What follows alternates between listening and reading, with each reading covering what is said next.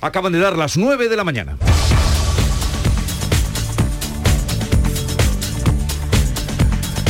Y a esta hora el día por delante con Beatriz Galeano.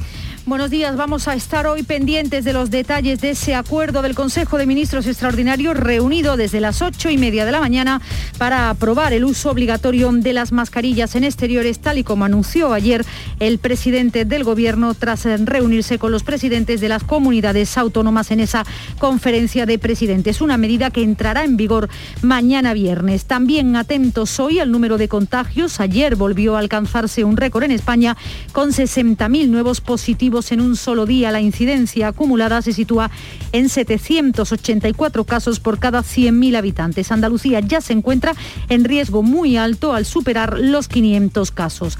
Hoy también hay reunión del Consejo Interterritorial de Salud, donde Andalucía va a proponer que las pruebas positivas de los test realizados en farmacias no requieran una confirmación por PCR. También continúa hoy la sesión plenaria en el Parlamento andaluz con el debate de una moción y cinco proposiciones no de ley. A su finalización se va a constituir la Diputación Permanente. Y la patronal COE y los sindicatos Comisiones Obreras y UGT reúnen este jueves a sus órganos de dirección para analizar la situación de las negociaciones sobre la reforma laboral que anoche volvieron a prolongarse para intentar llegar a un acuerdo. La COE tiene convocada un, su comité de dirección a las 9 de la mañana. UGT lo ha convocado, aunque sin especificar hora. Comisiones Obreras celebrarán a las 10 y media un comité confederal tras el que reunirá a su comisión ejecutiva. Y el precio de la electricidad no nos da un respiro, bate hoy nuevo récord. Este jueves estará por encima de los 400 euros el megavatio hora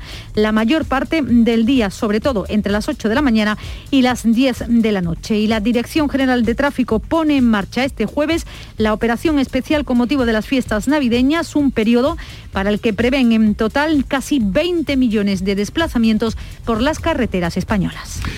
Eh, gracias Beatriz, 9, 2 minutos de la mañana, seguimos. Hay un sentido con el que no nacemos. Vive en el alma de la gente. Tiene más fuerza que el mar, más que las corrientes. Sentir que puedes cuando otros dudan de que puedas.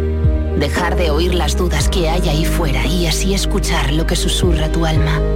Y en la oscuridad, ver solo luz. Ver solo calma. Es la actitud la que nos hace capaces. Grupo Social 11. Feliz Navidad. Esta Navidad, Vitaldent va a sonar más que nunca. Porque la primera visita es gratuita si vienes a cualquiera de nuestras clínicas. Y es que para nosotros, el mejor regalo es verte sonreír. Pide cita en el 900-101-001 y ven a Vitaldent.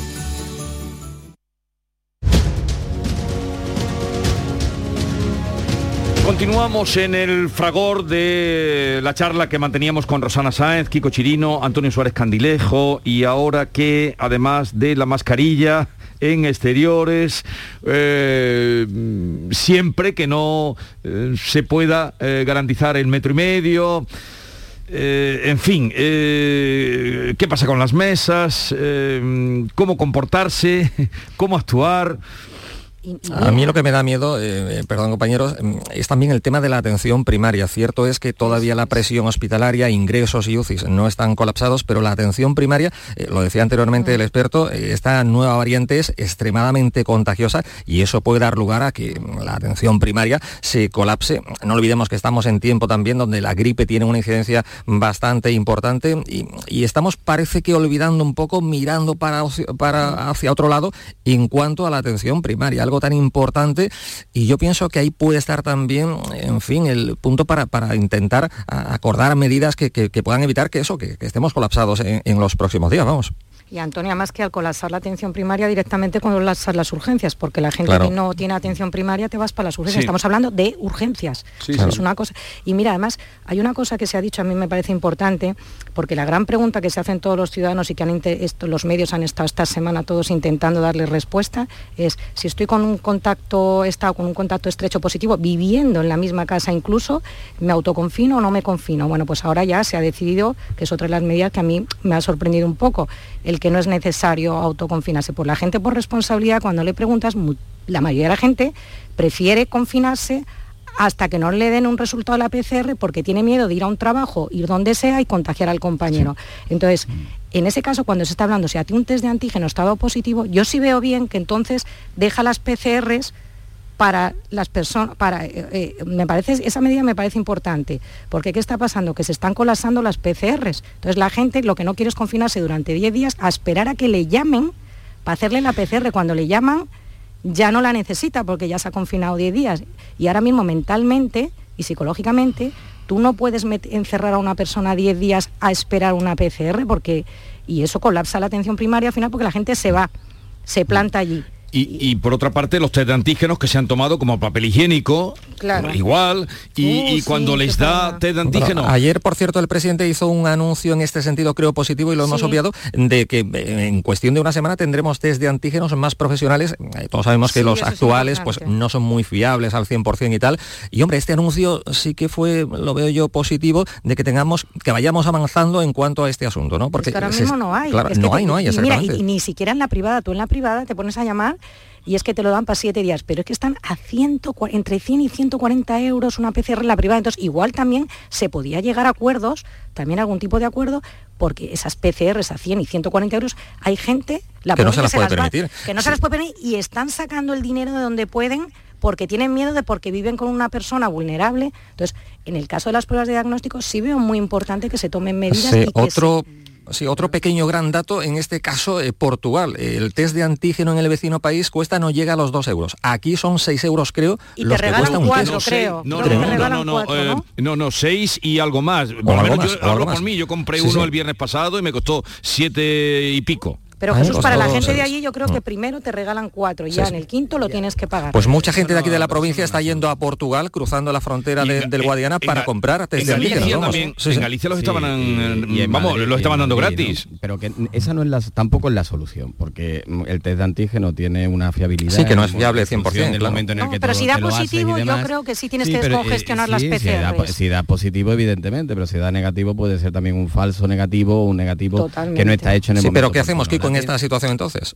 Evidentemente hay que reforzar la atención primaria y después tenemos que aprender a convivir con un virus que no sabemos cuándo se va a acabar. Ni siquiera sabemos, como decía Ignacio Molina, si esta pared, que no es una curva, sino una pared, una pared vertical, tan rápido como está subiendo va a bajar? No lo sabemos. Es que hace dos semanas, hace dos semanas, cuando las portadas de los periódicos eh, abrían con Omicron en España, la culpa de Omicron se la echaban a los medios de comunicación. Éramos los sensacionalistas. Bueno, pero eso será quien se la, quien se la eche.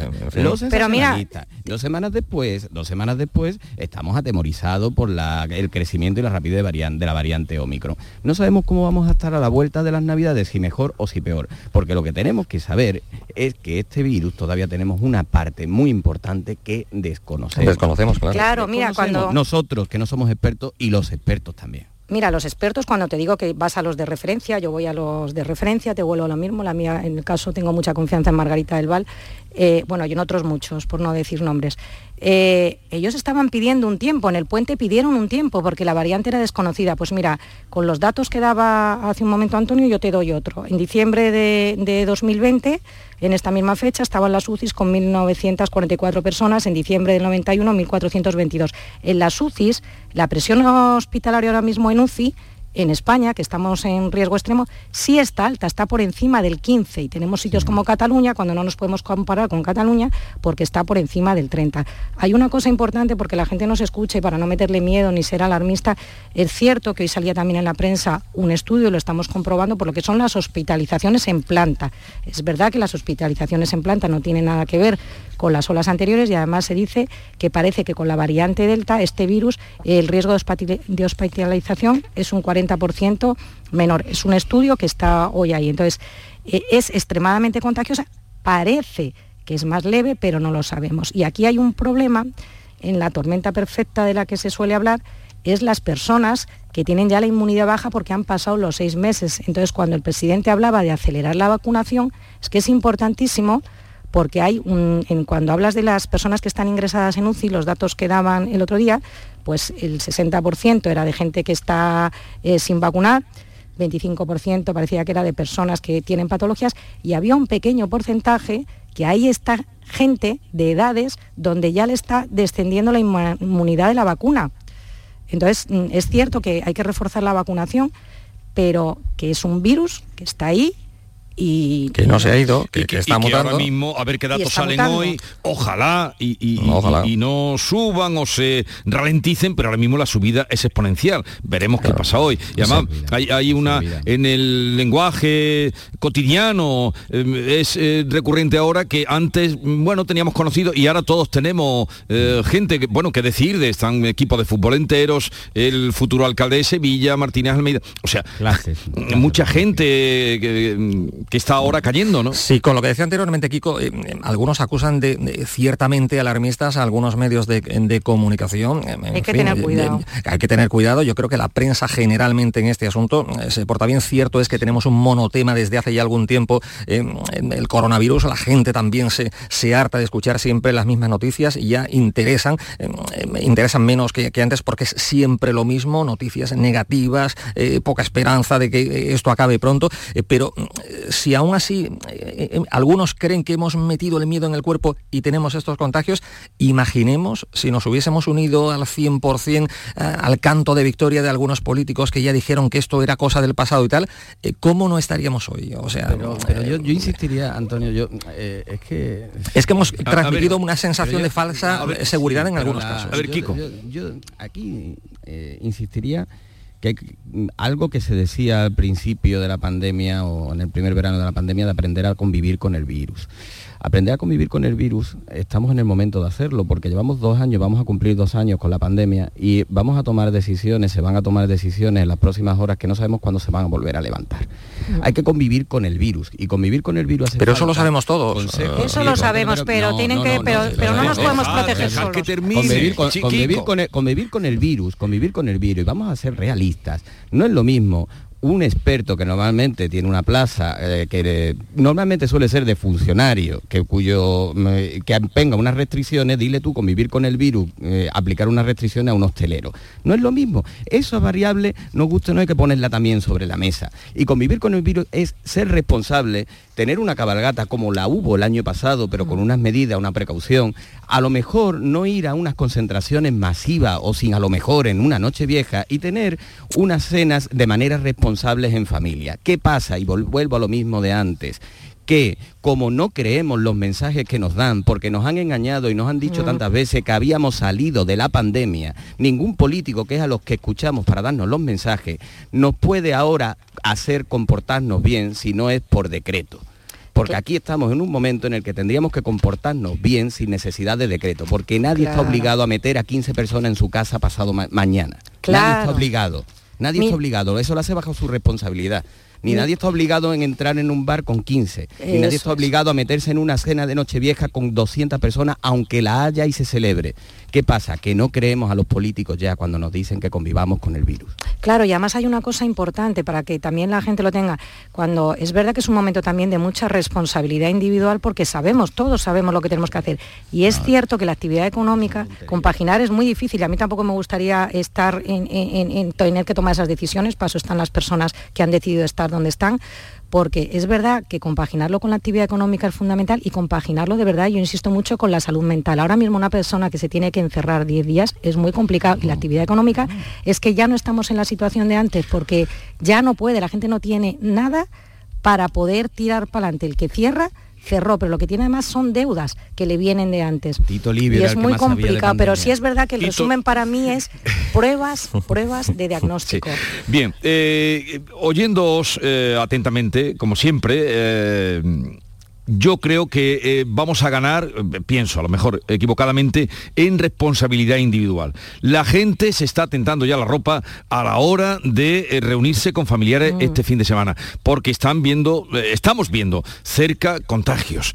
Y creo, Kiko iba por ahí también, de entre todo la bulla, entre todo lo que oímos, entre lo que es y lo que parece, cuando estamos teniendo cerca y sobre todo cuando tenemos que ir por algún otro motivo a la atención primaria entonces nos damos cuenta de cómo está la realidad o urgencias, urgencias, eh, no, no por COVID, sino por otros motivos y lo que le hacen esperar por cómo están colapsadas, ¿no?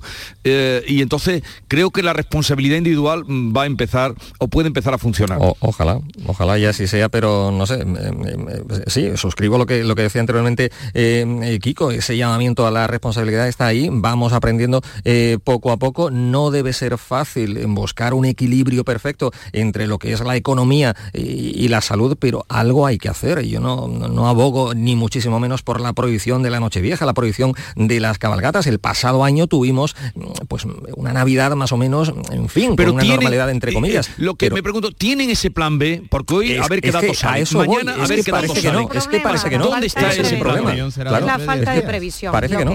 lo que estamos todos desesperados es ver lo que esos palos de fuego y no querer tomar medidas porque tenemos las puertas unas elecciones y estamos midiendo y esto no podemos medir porque estamos en una situación crítica de una pandemia, de una emergencia y tenemos que dar herramientas. Y yo vuelvo a lo mismo. Si ni siquiera ayer escuchas que necesitamos esas herramientas jurídicas y nos dices que está todo muy bien, que no pasa nada y hemos tenido aquí una Navidad que si el Tribunal Superior te lo da, que si ahora te falta poner esto en lo que has mandado, en yo ahora si me voy al, norte no sé qué es lo que tengo que hacer. Mira, mm, ese caos hay que ordenarlo. Es que, hay, es que a la gente es que no sabemos periodistas y eso es lo que decía Jesús. ¿Tenemos ese plan B? Pues parece que no. Eh, y Antonio, para venir nosotros hoy aquí, nos tenemos que leer los periódicos. Claro. Pero es que la gente que se levanta hoy por la mañana ha hecho el mismo esfuerzo con nosotros de venir con todo esta, este material y esta información. Y ponemos machaconamente el ejemplo del vecino país de Portugal, pero ya los eh, vecinos lusos saben desde hace semanas cómo van a ser estos días, los próximos, tienen que volver... Cambio, en fin. Ya que no podemos cambiar la situación, vamos a cambiar de tema en un momento. Y seguimos con Kiko, con Rosana y con Antonio. En fin, apelamos también nosotros, y por lo que están aquí comentando mis compañeros, a la responsabilidad individual. Eh, la responsabilidad personal, porque ya, mm, por eso, porque a ver qué datos salen hoy, ojalá y no eh, sean eh, o no eh, sean en exceso superiores, porque van a aumentar indudablemente, y vayamos conjugando pues hospitalizaciones con datos de contagio y a ver cómo, cómo va la situación mientras echan en falta o echamos en falta esa... Mm, esa normalización a la hora de tomar normas, ¿no? Que parece que vivimos, pues eso, en 17 estados diferentes. La mañana de Andalucía con Jesús Vigorra. En Navidad todos deseamos lo mejor para los nuestros. Desde 1953, la Logroñesa me ofrece el mejor mazapán. Un sabor único, artesano y tradicional. Pero como no solo de mazapán vive el hombre, ahora también tienen turrón blando y torta imperial. Mazapanes de Montoro la Logroñesa. La Navidad en su mesa. ¿A tu Mercedes le toca pasar la ITV? Evita cualquier sorpresa. Acércate a Concesur Dos Hermanas y le realizamos un chequeo pre-ITV totalmente gratis. Y si necesita reparación, en Concesur Dos Hermanas te lo ponemos más fácil. Infórmate en grupoconcesur.es o en el teléfono 955-634-400 marcando la opción de cita previa. Te esperamos en Concesur Dos Hermanas. Queda muy poco para la llegada de la Navidad. Encuentra todo tipo de decoración para Navidad en Plástico Sur. En Plástico Sur tenemos de todo lo que puedas imaginar. Juguetes, decoración, hogar, alimentación, hostelería y a precios inigualables. Además, en plásticosur.com estrenamos web y lo hacemos con un 5% de descuento en la primera compra. Plástico Sur, la mayor superficie para empresas y autónomos en Sevilla. Encuéntranos en el Polígono Industrial Los Girasoles o en www.plásticosur.com. Vamos a tomarnos un cafelito por ahí, ¿no? Pero por ahí, ¿cómo? Vamos a ver, ¿tú no has escuchado ese refrán que dice que uno tiene que desayunar como un rey, almorzar como un lacayo y por la noche...? Por la noche lo que se pueda, compadre. Pero esto es una churrería, ¿no, compadre? No, perdona. Esto es Tejeringos Coffee. Bocadillo, tarta, salsa... Y todo de calidad. Tejeringos Coffee. El sabor del antiguo, como, nuevo. Un híbrido. No, un eléctrico. No, un diésel. Cariño, despierta. ¿Eh? Me estoy volviendo loco para comprar el coche. Pues vete a Kia, porque tienen todo tipo de modelos para que encuentres el que mejor se adapta a ti. Si no está en un concesionario Kia, es que no existe. Aprovecha ahora el plan Moves 3. Solo en la red Kia de Sevilla. Kia. Movement that inspires. Se acerca a las nueve y media de la mañana y desde hace unos minutos, Berrocar Automóviles te espera en sus instalaciones. Desde Grupo Berrocar te deseamos que tengas un buen día. Oye mamá, como salgo de cuentas para Navidades, podríais venir vosotros este año a nuestra casa, ¿no? Buf, complicado, ¿eh? Sacar a tu padre de casa, a tu hermana que viene de Londres, la abuela, cómo tienes las rodillas. Hemos comprado cupones del sorteo del cupón extra de Navidad de la 11. El 24 nos tienes ahí como un clavo. En Navidad, qué bello es repartir. Cupón extra de Navidad de la 11. El 1 de enero, 75 premios de 400.000 euros y más de 910.000 cupones premiados. Compra ya tu cupón. 11. Juega responsablemente y solo si eres mayor de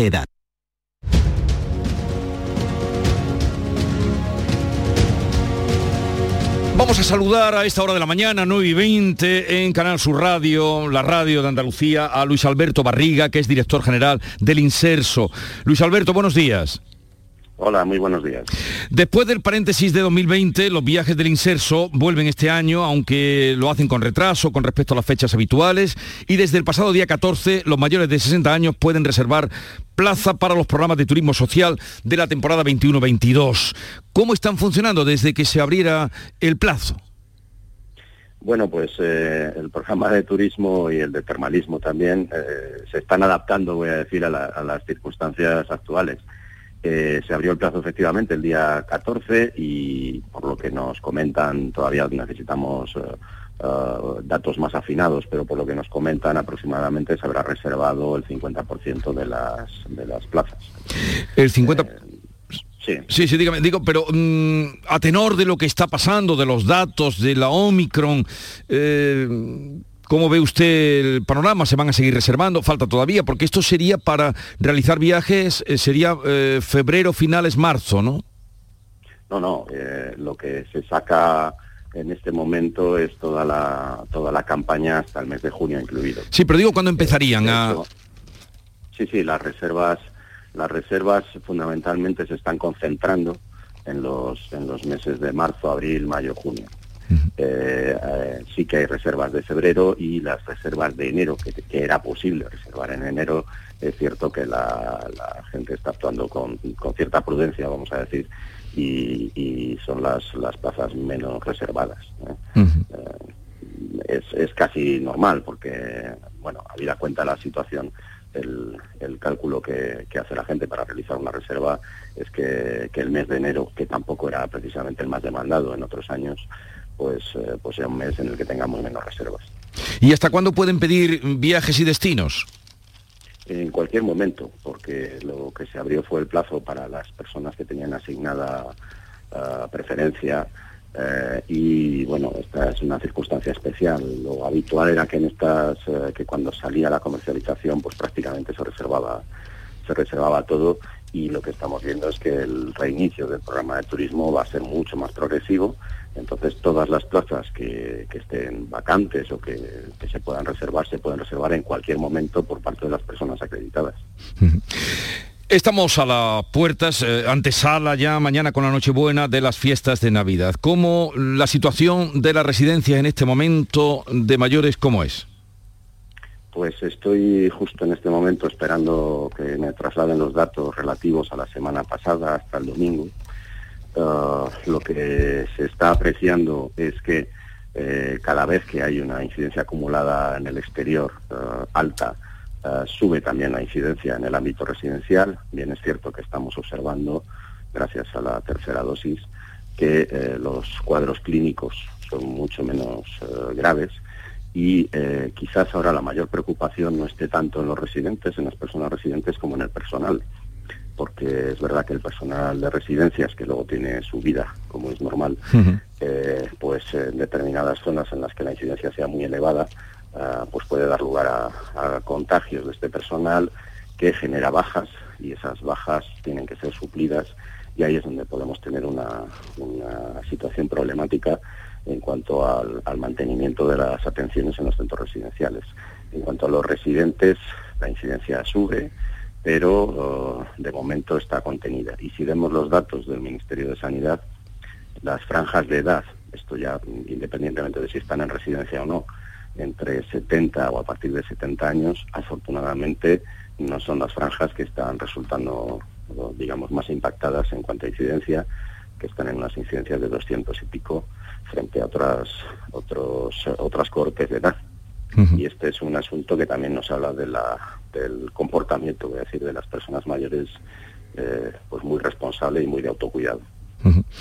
Eh, ¿Suelen salir muchas personas que estén en residencias o, en qué proporción eh, con motivo de las fiestas, que sus familiares se las lleven? ¿Han dado alguna recomendación ustedes desde el inserso? ¿Hay alguna mm, orden? No, porque la conoceríamos de que se queden en las residencias para estar más seguros. Bueno, las, las normas que se dictaminen con respecto a las salidas, entradas, etcétera, corresponden a las, a las comunidades autónomas. Así que en general de lo que tenemos noticia es que bueno, pues, se pueden producir esas salidas a, los hogares durante etapa, durante fiestas, en este caso navidades, y eh, lo normal es que para el reingreso al centro pues sí se deba aportar algún tipo de, prueba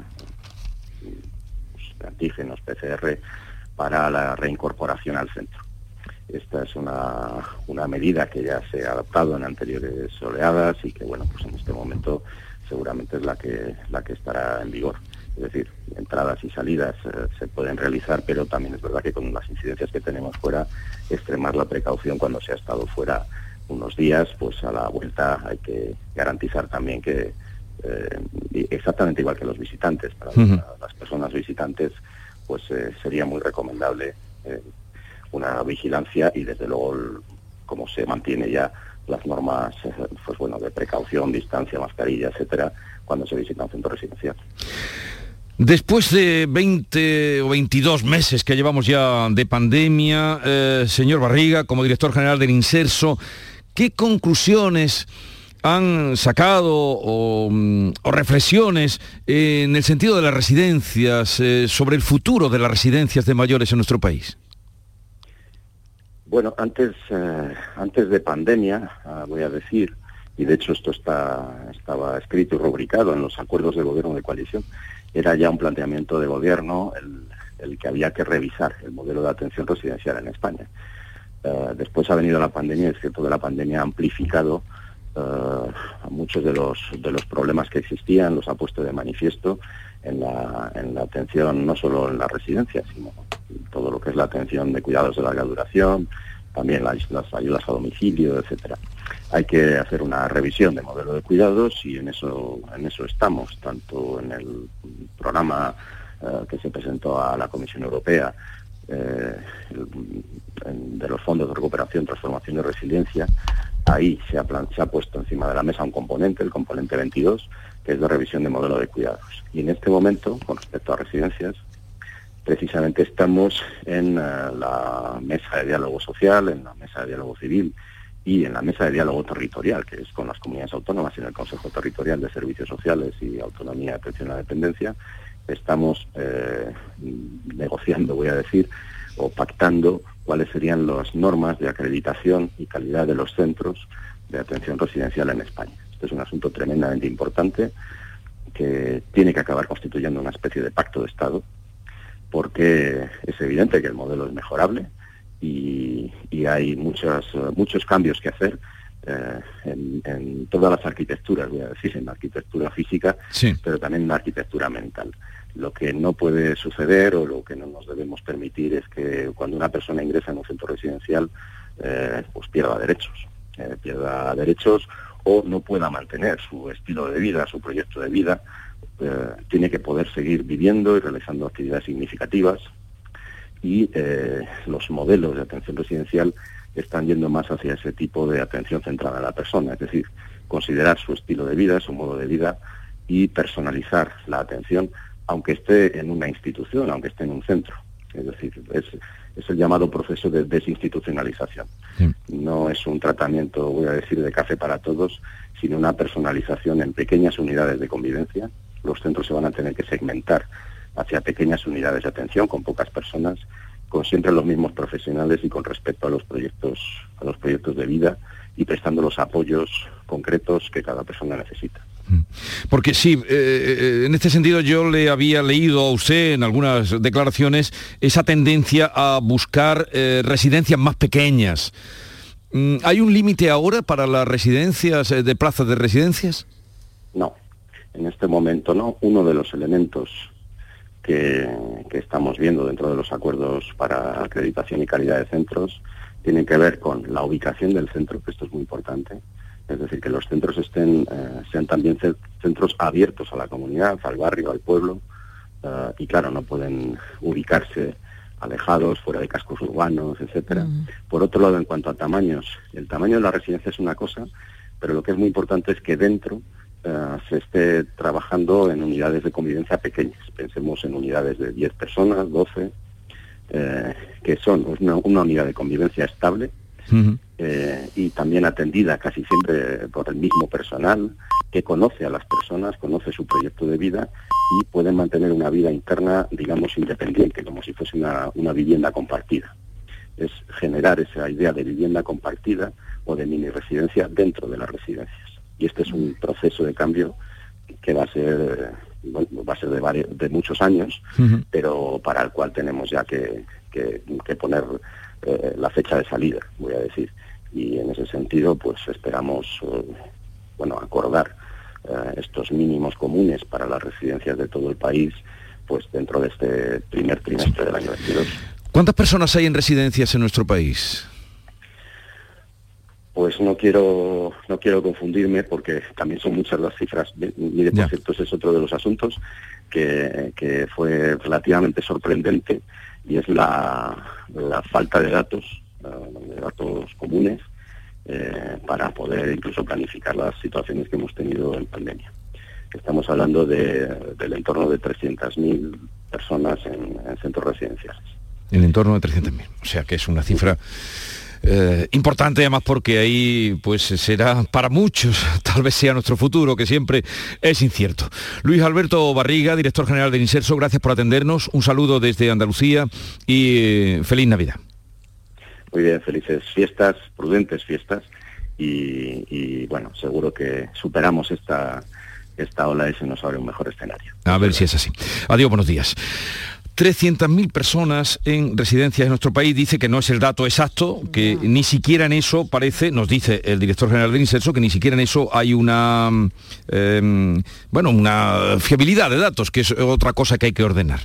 300.000 personas, ¿qué os parece? ¿Os, llama la atención? Pues que es un dato importante y que hay que tener en cuenta. A mí me apena mucho que nuestros mayores se fueron en la primera y segunda ola los principales eh, perjudicados, damnificados por una situación desconocida como estamos comentando. Parece que afortunadamente ahí sí que se ha aprendido bastante en el sector mm. de los centros residenciales. Vemos, mm, hombre, tiene que haber evidentemente brotes en algunos casos, pero eh, se está haciendo la cosa, eh, haciendo las cosas meridianamente bien en este sector. Yo creo que merece un aplauso y efectivamente, como bien decía Jesús, no, sé, no sabemos dónde vamos a terminar, si vamos a terminar en un, en un centro residencial de este tipo. Han mejorado mucho en los últimos tiempos, en los últimos años. En Andalucía tenemos muy, muy eh, buenos ejemplos, muchos ejemplos además, y es un dato a tener en cuenta, 300.000 mm. mayores en centros de, residencia. Además, una buena noticia, buenísima, el que bueno, pues el inserso esté recobrando la normalidad, porque eso además genera riqueza, genera empleo en nuestros hoteles, sobre todo en la costa, en la costa mm. por ejemplo, eh, el inserso da vida más allá de la temporada de sol y playa del verano, ¿no? A mí me ha parecido muy importante todo lo que ha dicho y además ese modelo de cambio al que se quiere ir. Me ha gustado mucho la entrevista y me ha gustado mucho eh, eh, lo que propone. Y luego me ha dejado preocupada el que ha dado el dato de 300.000, pero no lo ha dado con esa seguridad que tenía que haberla dado. Quiero decir que esta persona, que es el director general, no te pueda dar un dato de forma, este es, pues eso sí me ha dejado preocupada. Pero me ha gustado el modelo al que se quiere ir. Kiko, ¿dónde nos veremos? ¿Dónde acabaremos? Porque nunca hay sitio para los abuelos. Tú eres joven. Todos son jóvenes. Lo tienes peor que yo. yo todavía no sé si seguirán los viajes del inserso cuando me toque. Eh, yo creo que en la entrevista ha dicho tres cosas que podemos extrapolar eh, para llevarla a reflexión de lo que estamos viviendo, no solo a propósito de la residencia, sino en general. Uno, recuperar unos viajes, pero ha, mismo dicho, ha, dicho al mismo tiempo la prudencia con la que están mm. reservando. Ojo que estos hoteles, muchos de ellos, o abren con los, viajes del incenso mm. o cierran en esta temporada baja. Y mm. si cierran empleos, que también eh, se van al paro, que esto también tenemos que tenerlo en cuenta cuando hablamos de restricciones, de limitaciones y de pandemia y de, infundir y de, dar confianza. Eh, a mí me deja también un dato al optimismo, al optimismo sin ninguna base científica, pero el optimismo es también fe. El optimismo es que tuvimos y vivimos una crisis en la tercera residencia, en la, residencia antes de la tercera dosis, una crisis que también fue muy intensa y que con la misma intensidad que vino se solucionó y que ahora el propio eh, Luis Alberto ha dicho que es el personal y no, no los residentes los que se están contagiando. Y por último, la, la incredulidad, el dato. Eh, esta pandemia lo que nos ha hecho es que si hoy estoy un poquito crítico con los políticos, pero si antes podíamos creernos los datos y desconfiar de su palabra, en esta pandemia lo que nos ha dejado es que también podemos desconfiar de la cifra, porque ni siquiera las cifras que nos dan, ni las de muertos, ni las de contagio, ni siquiera las de los usuarios de una residencia, son cifras fiables. Bueno, el doctor Simón dijo ayer o anteayer, em, em, eh, creí entender que a mediados del próximo mes de enero estaría la cosa así. Em, no, el doctor Simón, el eh, doctor Simón vamos a dejarlo... Vamos a ponernos dos chaquetas de Nochebuena. Porque lo de las chaquetas de Nochebuena, lo de las dos chaquetas de Nochebuena eh, deja mucho que desear. totalmente. cenaremos con dos chaquetas, cenaremos con dos chaquetas y combinadas, que combinen. Será porque lo hemos visto a él muchas veces con chaqueta, no he visto nunca con chaqueta. Mira, hay una cosa que sí, que, acaba es más de Rebequita. Sí, sí. Mientras dejamos la chaquetita bien y el forro polar en casa, eh, hay una cosa que ha dicho Kiko que a mí, por ejemplo, cuando hemos estado hablando de las medidas, eh, cuando has comentado, es verdad que van a abrir hoteles para alojar a estas personas, ahí no hay ningún peligro cuando se lleva un viaje del inserso perfectamente organizado con sus mascarillas, sus geles, los hoteles, eh, que se lo van a montar. Entonces ahí es cuando digo que hay que medir, que cuando tienes que eh, comerte el coco, vamos a decirlo así abiertamente, con las limitaciones, tú luego no puedes dejar a un hotel tirado que ha organizado todo perfectamente para recibir a unas personas que ni van a ir de discotecas ni se van a juntar. Claro, es, o sea, que, es que te tienes que comer más el coco, entonces las limitaciones tienen que ser muy de sentido común y muy estudiadas. No puede ser fruto de la improvisación y que vayan con chaqueta. Eso sí. Os deseo lo mejor eh, para la noche. Bueno, ¿tú mañana vas a Osuna, Kiko? Yo, si las circunstancias lo permiten, sí, es mi intención, es mi intención. ¿Cuántos os vais a juntar en tu casa? ¿En la casa de tu padre? ¿Y de tu madre? Yo creo... No lo digas. seremos, seremos alrededor de 10, pero en antena vamos a decir que 4 y en mesa de 2, ¿no? 10 y la mesa grande y tal. No, circunstancias amplias y, con ventilación y cantando con mascarilla. Vale, ¿y tú, ¿y tú qué aportas a la cena de Nochebuena, Kiko? Yo aporto la guitarra. Ah, bien, eh, eso tiene la guitarra. entonces una pieza fundamental. Eh, Antonio, ¿cuántos seréis vosotros mañana? Pues seremos eh, cuatro contando los niños, siete si contamos a las mascotas, dos gatitos y un perro. O sea que no, personas, siete. personas cuatro. O sea, te queda en el núcleo núcleo familiar. totalmente, los convivientes, absolutamente, que es lo, conveniente. ¿y, ¿y, tú qué aportas a la cena? Mm, pues yo... No, no, Rosana, no, que me diga Antonio, ¿tú qué aportas? Yo, poco, poco, yo aporto información, me tienen ah, que, mandar a callar exactamente, el apetito que nos falta. Yo soy muy, muy, soso, soy muy soso para cantar y tal. No, no, si me refiero también no solo a cantar, a degustar, que... Sí, no, eso sí, eso sí, Rosana, tiene Rosana, ¿cuántos sois vosotros mañana? mañana la unidad familiar porque lo mismo que Antonio, al final hemos decidido que vamos a cenar, mm, mis hijos están fuera, con lo cual vienen, pues vamos a cenar la familia. Y me quedo en tierra sin ir a mi tierra porque lo que te decía ayer han saltado positivos y no queda más remedio que aguantarse. Porque tu tierra es... Es Santander. Santander. Hermanos dispersados por distintos sitios, pero han saltado positivos y no queda más remedio. Pero bueno, pero tenemos la suerte de que estamos bien. Pero vienen tus niños. Sí, por eso te digo que entonces unidad familiar y disfrutar de lo que se tiene. Vale. Oye, que tengáis mañana una noche extraordinaria. Y aporto la recogida. La, recogida, la recogida de los niños. no, que mi marido cocina muy bien y yo aporto la recogida. Sí, sí, pues yo igual, yo igual. Yo la de recoger soy el, soy el primero. Oye, que tengáis una noche buena y felices fiestas. Ya nos encontraremos el próximo año, porque la semana que viene me han concedido unos días que voy a aprovechar. Merecidos, merecidos. Vaya, vaya, vaya, vaya. Oye, sí, que se han inmerecido, eh, Jesús, ya está. Kiko, si vas por oh, Mesón Curro, da recuerdos a Teresa y a toda la familia. ¿eh? recuerdo a Teresa, que yo creo que irás por allí, ¿no? Y a ver si iré, iré seguro. y a ver si nos vemos allí algún día. a, ver si nos, vemos allí algún día. Yo tengo ganas, tengo ganas de verte por allí. Y invitaremos también a Rosana, un poco lejos queda. Eso Por eso que yo ya quiero veros. y, Antonio, un abrazo. Un abrazo. Un abrazo, feliz Navidad. Jerónimo Mingorán, se hablábamos hace un momento con el director general del Inserso, nos decía que más eh, paulatinamente, pero ya a un 50% va la gente accediendo a los viajes y ha ido a comprobarlo nuestro querido Jerónimo. Jero, ¿dónde estás? Buenos días Jesús, pues me encuentro en una agencia de viajes en Triana, en Sevilla. Y además la agencia de viajes se llama Viajes Triana. Y no he venido aquí de casualidad, he venido porque eh, tengo frente a mí al presidente de la Asociación de Agencias de Viajes de Sevilla y vicepresidente de la Federación Andaluza de Agencias de Viajes, José Manuel Lastra Picazo. Y estoy hablando con él, mira, a pesar de las noticias que estamos escuchando de que, bueno, que la pandemia, que suben los casos, en la agencia de viajes están, mm, están optimistas, están de enhorabuena, porque de no haber nada el año pasado en el inserso, este año por fin ha vuelto. Eh, José Manuel, buenos días. Hola, ¿qué tal? Muy buenos días, encantado de saludaros.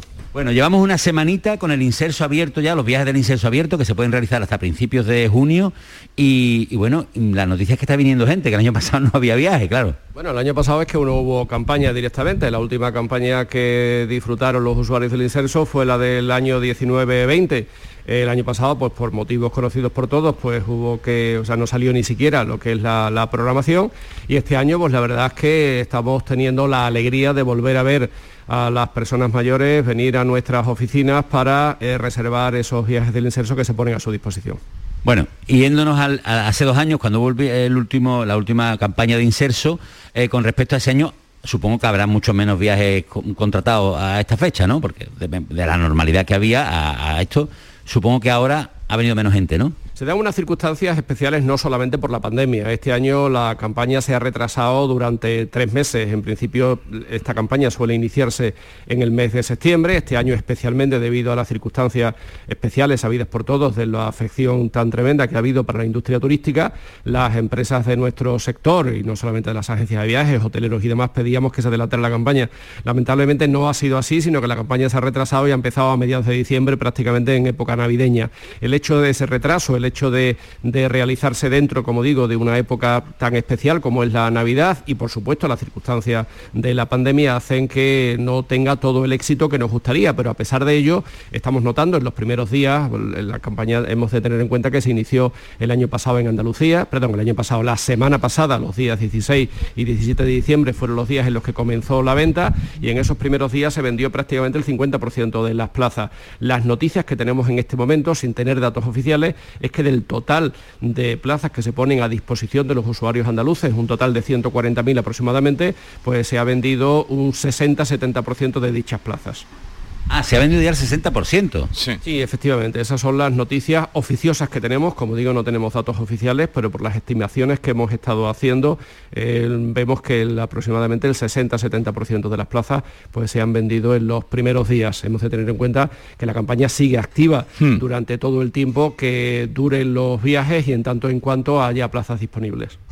Bueno, Jesús le he preguntado si había cancelación y me ha dicho, eh, José, mm, no, mm, se hace una semana que no da tiempo de cancelaciones. es verdad que está habiendo cancelaciones en los viajes normales. Dime, Jesús. No, no que empezarían, eh, he hablado antes con el director general del INSERSO, no sé si lo había escuchado. Eh, estaba escuchando. pero, mm, ¿para cuándo están solicitando preferentemente en lo que usted controla para disfrutar de las vacaciones? Están eh, eh, ¿para qué fecha y para qué destino están, están pidiendo los clientes de, de Inserso? Bueno, la campaña de viajes en sí, o sea, lo que es la programación de viajes va desde el mes de enero hasta el mes de junio, mayo, algunas salidas en junio y, se concentran en tres tipos de viajes. Los viajes por el, litoral eh, costero español, en este caso lo que es la comunidad autónoma andaluza, que es uno de los más demandados por los propios andaluces, eh, región de Murcia, comunidad valenciana, eh, comunidad autónoma de Cataluña. Y después también tenemos los viajes a Islas Canarias y a Islas Baleares y después tenemos una tercera modalidad de viajes de menor espacio de tiempo, que son los viajes culturales y de naturaleza. Digamos que todos los viajes están siendo muy demandados. Principio sí es cierto que sí estamos viendo una diferencia con respecto a la última campaña, que es que en principio las personas que están reservando eh, prefieren hacer viajes de mayor cercanía, por lo tanto viajes dentro de lo que es la propia comunidad autónoma andaluza, pero no faltan los viajes a lugares como Benidorm, eh, como Salou, la Costa Dorada, la Costa Brava en Cataluña y por supuesto a las Islas Baleares, a las Islas Canarias, que son también destinos muy demandados. Eh, bueno, y una cosita, em, porque a mí me queda claro muchas veces, hay, otra cosa también que en el incenso también dan termalismo, es decir, hay opciones, pero eso no se hace en la agencia de viajes, Jesús. Eso hay que hacerlo en asuntos sociales. Es decir, yo creía que era aquí también, pero me ha dicho José Manuel, no, no, aquí solamente son destinos. Los baños termales son, van por oh, directamente por la delegación.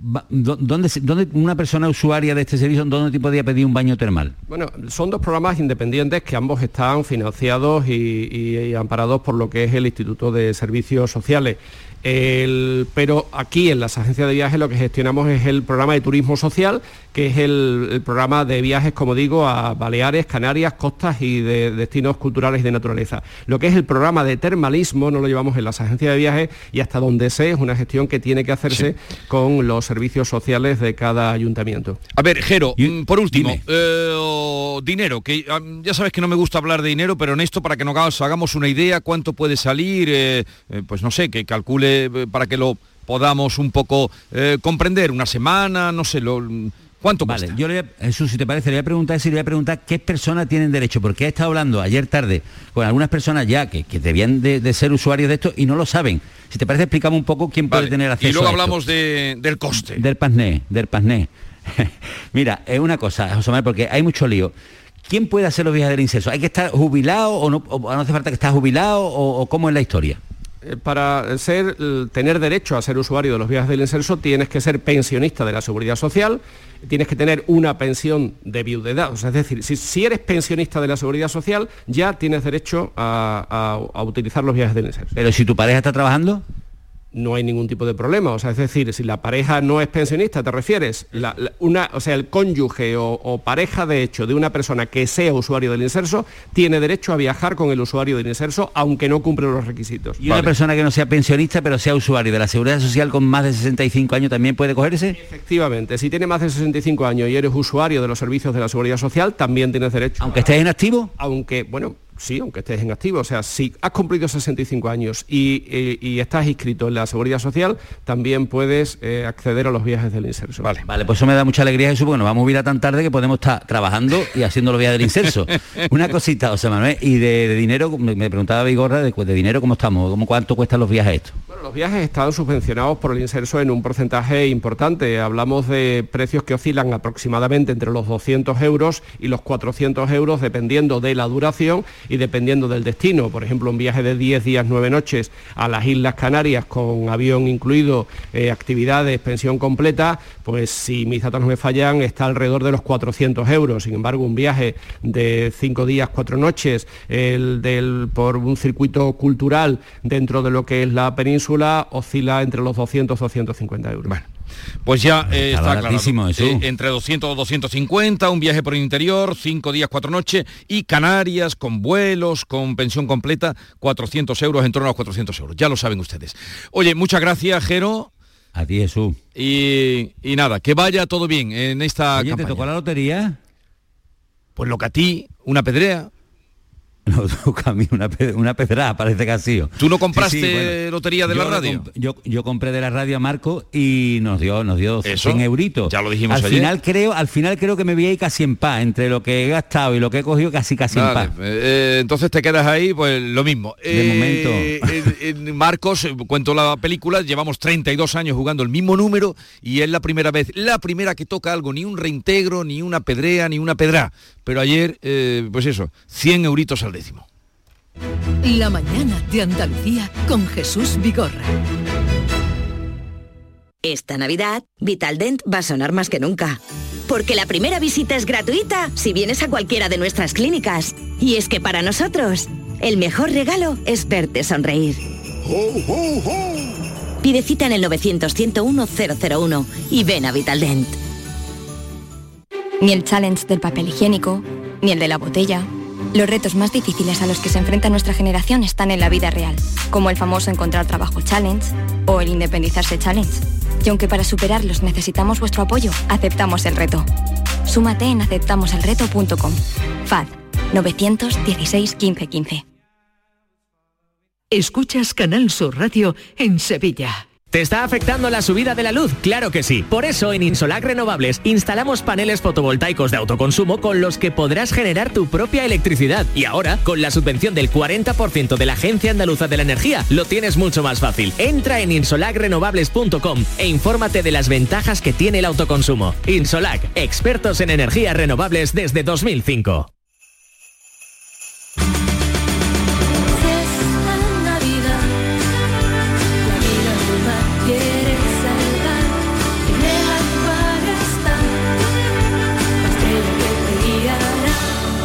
Esta Navidad tiene una nueva estrella. Acuario de Sevilla. Un híbrido. No, un eléctrico. No, un diésel. Cariño, despierta. ¿Eh? Me estoy volviendo loco para comprar el coche. Pues vete a Kia, porque tienen todo tipo de modelos para que encuentres el que mejor se adapta a ti. Si no está en un concesionario Kia, es que no existe. Aprovecha ahora el plan Moves 3. Solo en la red Kia de Sevilla. Kia. Movement that inspires. ¿Hay demasiadas palomas en su entorno? Frasur Control, empresa especializada en control de aves en ciudades y zonas industriales, especialmente palomas. Frasur Control utiliza todos los métodos existentes como púas, redes para evitar el paso, servicios de cetrería, etc. Frasur Control, para toda Andalucía. Frasurcontrol.com Hay un lugar donde los sentidos se despiertan.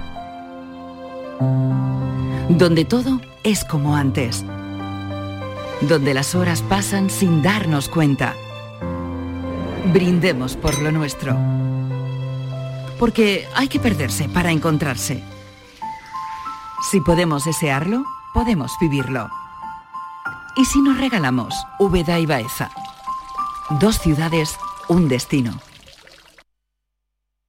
Canal Sur Radio, Sevilla. ¿Te está afectando la subida de la luz? Claro que sí. Por eso en Insolac Renovables instalamos paneles fotovoltaicos de autoconsumo con los que podrás generar tu propia electricidad. Y ahora, con la subvención del 40% de la Agencia Andaluza de la Energía, lo tienes mucho más fácil. Entra en insolacrenovables.com e infórmate de las ventajas que tiene el autoconsumo. Insolac, expertos en energías renovables desde 2005.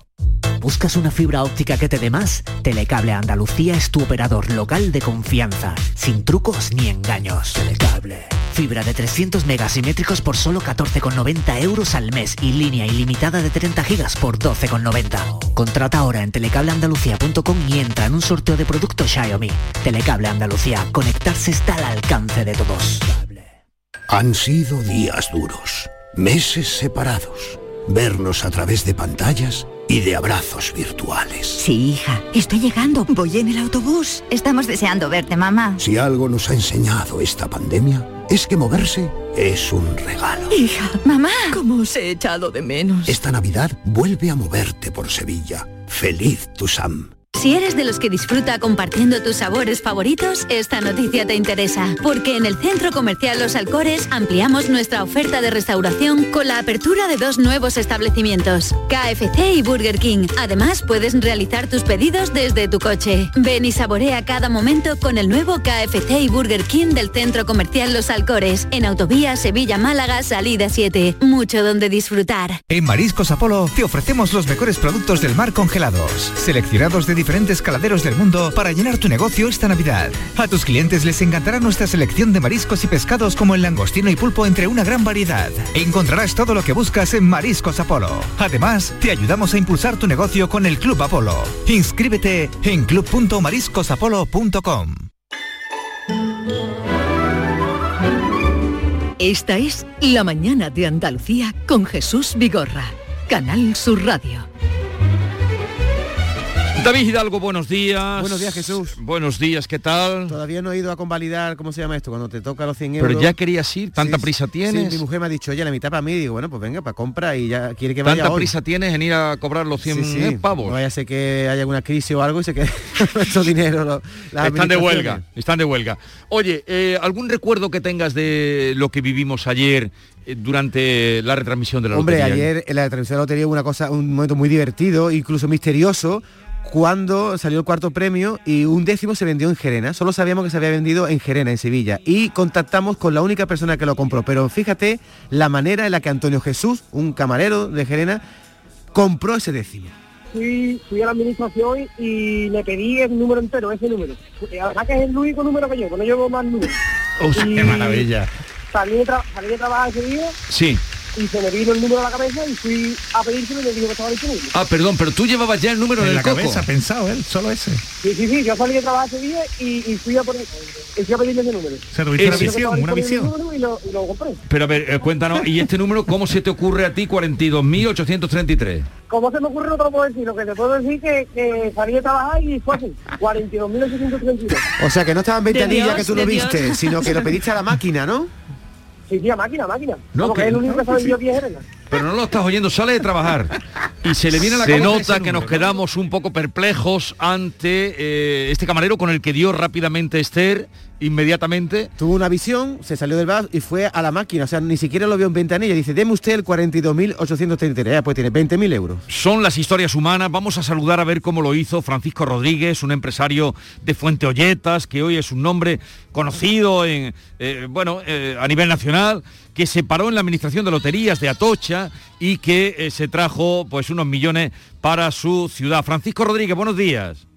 Hola, buenos días, ¿qué tal? ¿Ha dejado usted ya de temblar? Eh, bueno, ahora había dejado, pero cuando me habéis llamado me he puesto a temblar otra vez una mejilla, ¿sí?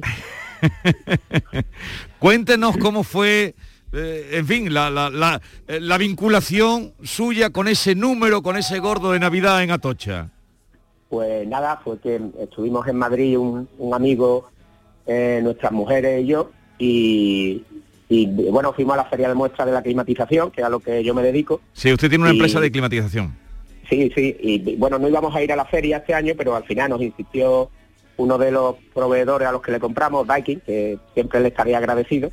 Y, y a la vuelta, ya para coger el ave para Málaga, Sí. pues como está la, la- la administración, que está justo a la entrada, pues vamos a parar. Pum, Yo eché una primitiva eh, y él compró unos décimos. Y digo, a mí otro igual. Y, no, mira, que uno es para ti, otro para mí, otro para mi padre y otro para mi tío.